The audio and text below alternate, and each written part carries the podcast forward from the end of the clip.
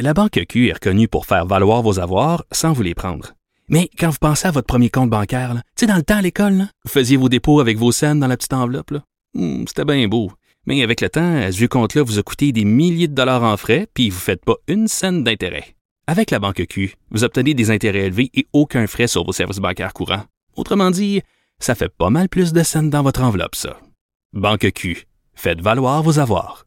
Visitez banqueq.ca pour en savoir plus.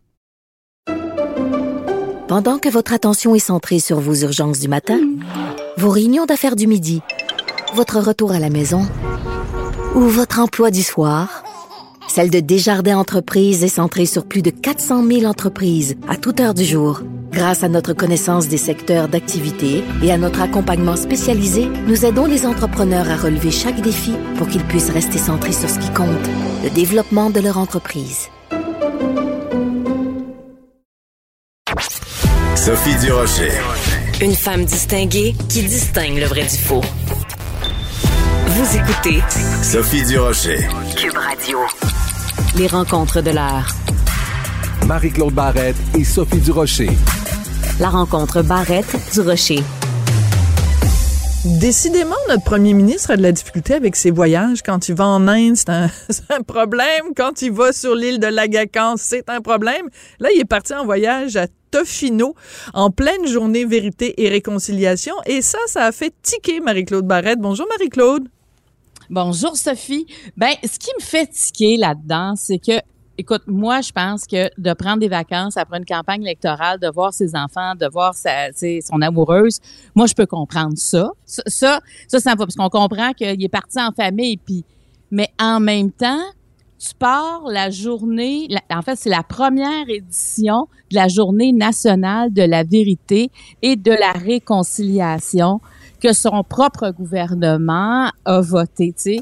Alors, il il y, a quelque chose là-dedans je, je, je comprends pas, je- ou, ou, ou qu'il il l'a pas annoncé, tu sais, il l'a pas dit à personne parce que je sais qu'à son agenda, c'est écrit au bureau. Oui. Et finalement, euh, il se retrouve à Tofino, hein, à, à Vancouver, sur l'île de Vancouver, euh, sur l'île Victoria. Attends, c'est à Victoria, c'est ça?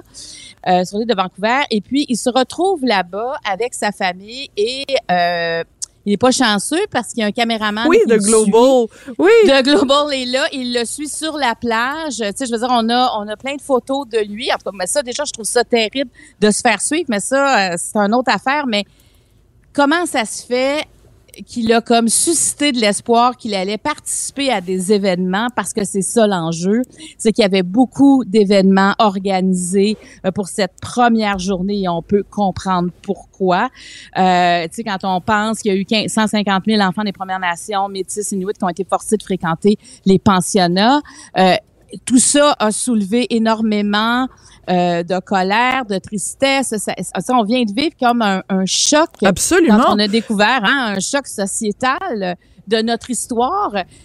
Et je pense que c'est là que je me dis, OK, les vacances, je comprends que tu en as besoin, mais est-ce que c'était le bon moment? Est-ce que c'était franc aussi comme geste? Voilà. Est-ce qu'il était pas con? Hein? C'est ça que ça manque de, ça manque de franchise. Ben, ça manque de franchise, puis je te dirais honnêtement, euh, c'est tellement quelqu'un qui a beaucoup misé sur les apparences, puis tu sais, le nombre de fois où on l'a vu pleurer euh, pour telle cause et que tu sais, pleurer pour l'un, pleurer pour l'autre, puis en s'excusant, puis tout ça.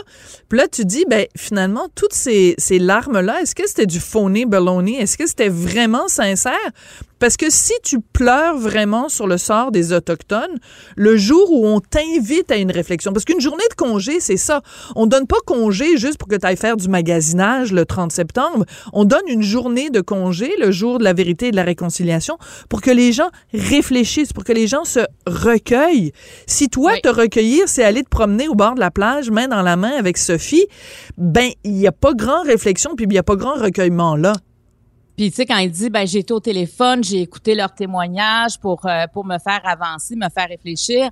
Ce qu'on veut d'un premier ministre dans cette journée-là, quand il y a des événements important, signifiant, organisé par les Premières Nations. Ce qu'on veut, c'est que le premier ministre soit présent. Et il a, il a été invité, il n'a pas répondu non plus Oui. à ces invitations. Deux fois Donc, plutôt qu'une, hein, en plus. Deux fois plutôt qu'une. alors, on a le droit de douter, peut-être qu'il viendra. Tu sais, il n'y a pas de non, il n'y a pas de oui. Ça aussi, c'est absolument inacceptable à mon sens parce que il y a une différence entre, entre s'excuser au nom d'une nation, il le fait à quelques reprises aussi, et s'excuser en son nom personnel. Et là, je me suis amusée à aller voir. Tu vois, en 2017, il s'est excusé d'avoir parlé français, euh, d'avoir parlé en anglais au Québec. Mhm. En 2016, il s'est excusé trois fois d'avoir agrippé un député. En 2018, il s'excuse pour des propos sarcastiques face à des manifestants amérindiens. Et en 2001, il s'ex- euh, pas pas en 2001, mais en 2019, il s'est excusé pour sa vidéo Blackface qu'il avait fait, évidemment, il y a plusieurs années. Ça, c'est des excuses personnelles. On parle pas des excuses comme premier ministre, ça, c'est autre chose. Mais comment ça se fait qu'il doit s'excuser autant? Ben voilà. Parce que, à un moment, ça, à un moment donné, il faut assumer. Là, il s'excuse euh, devant les Premières Nations, mais à quelque part, là, soit que tu assumes ce que tu fais, tu dis, écoute, j'avais besoin de vacances, je l'ai annoncé. Dans ce cas-là, il l'a pas fait. Et là, ben, c'est comme s'il est tout piteux, il s'est fait prendre par un caméraman, et là, ben, je m'excuse. Mais qu'est-ce que ça répare, ces excuses-là? Qu'est-ce que ça nous dit, ces excuses-là? Qu'est-ce que ça donne, ces excuses-là? Moi, j'aurais aimé mieux qu'il s'excuse pas. Parce que dire, écoute, je, parce que c'est inexcusable à quelque part. C'est pour ça que je trouve que qu'est-ce que ces excuses changent présentement avec les Premières Nations? Mais surtout, Marie-Claude, réfléchissons ensemble. S'il n'y avait pas eu le caméraman ou le journaliste de Global sur la plage cette journée-là, on ne l'aurait peut-être même jamais su, vu qu'il a manqué de transparence, parce que sur l'agenda, c'était écrit qu'il était à Ottawa euh, et Ouais. qu'il ferait et qu'il ferait des téléphones. Je veux dire, on ne l'aurait pas su. Puis maintenant que, que c'est sorti, évidemment, on apprend plein de détails. Il était là, dans une résidence extrêmement luxueuse, une maison au bord de la plage à Tofino, une maison qui vaut 18 millions de dollars. Et je m'excuse, mais tu sais, quand on parle des Autochtones au Canada, on le sait, il y a euh, plusieurs euh, euh, réserves euh, amérindiennes où il n'y a même pas l'eau potable. Dans certains cas, il n'y a pas l'eau courante, mais dans certains cas, il n'y a pas l'eau potable. Puis là, pendant ce temps-là, cette journée-là où on devrait tous être en train de réfléchir sur la façon dont les, les Premières Nations ont été traitées à travers les années, il est dans une résidence de 18 millions de dollars. Je m'excuse, mais il y a un côté... Ah, En anglais, il y a un mot qui est utilisé dans le Globe and Mail ce matin. C'est entitlement. puis C'est très difficile à traduire, mais c'est le sentiment que tout est dû. Et je trouve qu'il y a beaucoup de ça dans l'attitude de Justin Trudeau à Tofino. En tout cas, c'est absolument décevant. Puis euh, moi, je me mets, euh, dans la peau euh, de ceux qui ont organisé des événements. Et en plus, il y avait un événement organisé à quelques, Oui. quelques kilomètres de là où il était. Tu sais, quand tu dis là vraiment manquer son coup. Et pourquoi avoir? Parce que c'est mentir là, de mettre à l'agenda bureau à Ottawa et finalement être à Tofino. Il y a un mensonge là-dedans. Alors parce que J'imagine s'il a fait ça, c'est qu'il savait que ça avait pas de sens d'aller ailleurs, parce que sinon il aurait dit je serai en vacances avec ma famille. Mais pourquoi tu tombes en vacances cette journée-là? Pourquoi pas le lendemain? Tu sais, je trouve que tu peux pas mettre une journée de commémoration aussi importante en place comme celle qu'il y a eu jeudi dernier et mentir et t'en aller puis après dire ben c'est pas grave je vais m'excuser c'est pas vrai. Faut que tu y penses avant. T'as pas à t'excuser tout le temps. Écoute c'est pas un enfant de 5 ans là. Faut penser à nos gestes. Qu'est-ce qu'est-ce que ça aura comme répercussion? J'ai été invitée j'ai refusé l'importance que cela a au, au niveau de notre nation. Et c'était le, c'est lui en plus, lui il en a tellement parlé, tu sais, comme tu dis, il en a pleuré. on a l'impression qu'il, aurait voulu participer à, tu sais, prendre l'avion dans la journée pour participer à toutes les commémorations qu'il y a eu à travers le Canada. Ben non. Alors moi, euh, je trouve que ça laisse encore une mauvaise. On n'aura pas de collant dans son cahier là. Ça laisse encore une. Tu comprends? Il y, a- ouais, il y Cette aura journée- pas euh, un pour Non, être fort, il- là. Non. Non, il- l'a manqué là. Et euh, tu vois, moi, je voyais passer sur les médias sociaux plusieurs personnes qui disaient, euh, mon Dieu, est-ce que ça aurait été différent si il avait fait ça avant les élections? Est-ce que les gens auraient, est-ce qu'il y aurait moins de gens qui auraient voté pour lui Puis ma réponse, c'est de dire, ben, s'il avait fait ça avant les élections, il, il serait pas rendu à Tofino. Il aurait au contraire profité de toutes les photos op possibles, de toutes les opportunités de photos. Il serait photographié avec tous les chefs autochtones qui pouvaient pas trouver dans un rayon de 72 kilomètres autour d'Ottawa. Il aurait fait tout ce qu'il faut pour paraître au lieu d'être. Et moi, c'est Ben, vraiment ça le grand reproche à Justin Trudeau, le paraître au lieu d'être dans l'être. Là, il s'est dit, tu sais, regarde, ça va s'effacer avant qu'il y ait une autre élection. Il n'y a pas de problème. Alors, ben moi, je, je trouve que c'est vraiment, euh, je pense que les Premières Nations vont s'en souvenir longtemps. Ils sont blessés présentement. Puis moi, je, je peux tellement comprendre là, cette situation-là pour eux. Et je, tu sais, j'aurais pu comprendre qu'ils avaient besoin de vacances, mais c'était pas la bonne journée, pas le bon moment. Et si tu fais ça, faut que tu sois franc, faut que tu l'expliques et tu ne crées pas d'attente ailleurs. Tu peux pas créer des attentes puis être ailleurs, tu sais. Surtout pas quand tu es premier ministre. En tout cas, c'est moi, ça m'a, c'est venu me chercher, je te dirais ça. Ben, je te, je te comprends tout à fait. Fait qu'imagine, euh, si toi, ça vient te chercher, imagine quand t'es euh, autochtone et que t'es en plus un chef autochtone et qu'en plus t'es un chef qui avait tendu une main, une invitation au Oui. premier ministre, pas une fois, mais deux fois. Écoute, Marie-Claude, euh, euh, on veut absolument parler, tu veux absolument parler aujourd'hui de toutes ces, ces révélations au sujet de Facebook. Ça devient, euh, ça devient gênant, là. Mais ça ça n'a pas de sens. Hier, à 60 Minutes, France Hogan, qui est Frances Hogan plutôt, euh, en anglais, c'est data scientist. Je sais pas trop en français. En tout cas, elle est analyse, analyse de, De euh, donner. de données, on pourrait dire ça comme ça. Euh, elle, a, elle a opéré dans l'ombre euh, pendant euh, quand même quelques semaines parce qu'elle, elle a travaillé pendant deux ans euh, chez Facebook et euh, elle a elle était vraiment au département d'intégrité civique. Et son département, après l'élection américaine, a été dissipé et ça, ça l'a vraiment heurté parce qu'elle dit Facebook a vraiment besoin euh, d'avoir tout le temps des gens qui alarment, qui alertent par rapport à l'intégrité civique qui pourrait arriver dans ce réseau-là. Et euh, hier, elle s'est montrée à visage découvert à l'é- à l'émission 60 Minutes et euh, elle a vraiment euh, dénoncé des choses et elle sera demain entendue quand même par le Sénat parce qu'il y a des choses que Facebook font qui sont absolument inacceptables. Et euh, je- elle, elle dit que l'entreprise devrait déclarer une faillite morale. C'est quand même pas banal. Puis moi, ce qui est venu me chercher dans ses propos, parce qu'il faut dire que le Wall Street Journal, depuis quelques semaines, sort des révélations et elle, c'était, c'était elle, la, la, La lanceuse d'alerte. La, ouais. lanceuse d'alerte anonyme. Euh, et, plusieurs autres ont parlé, mais la semaine dernière, Sophie, on parlait entre autres par rapport au fils d'Éric Kerr qui était devenu dépendant aux jeux, euh, aux jeux vidéo.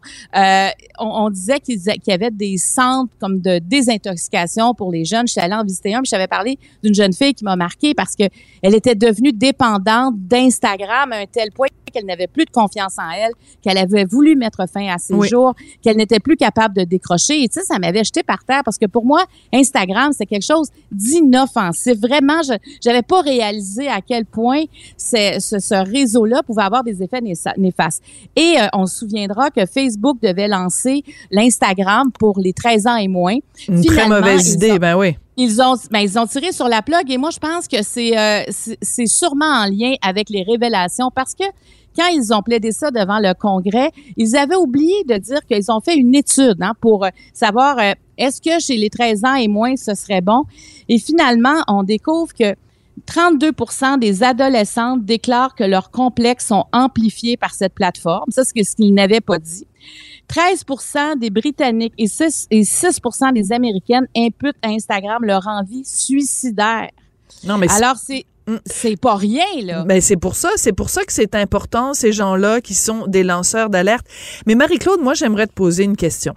Euh, on, on a cette lanceuse d'alerte qui, qui, qui tire la sonnette d'alarme. On se souvient qu'il y a eu un documentaire aussi euh, il y a quelques mois sur euh, euh, notre, notre dépendance là, tous les médias euh, sociaux, à quel point c'est c'est de la manipulation euh, intellectuelle, à quel point ça vient jouer dans notre esprit. On fait quoi? Toi et moi, dans la vie de tous les jours, là, puis les gens qui nous écoutent, là, Facebook, on l'utilise tout le temps, puis ça me fait rigoler quand les gouvernements disent ah il faut légiférer sur Facebook, puis quand on est en période de, campagne électorale, ils essaient de nous rejoindre, nous les électeurs, par le biais de Facebook. Alors on fait Oui. quoi? On boycotte Facebook à partir d'aujourd'hui?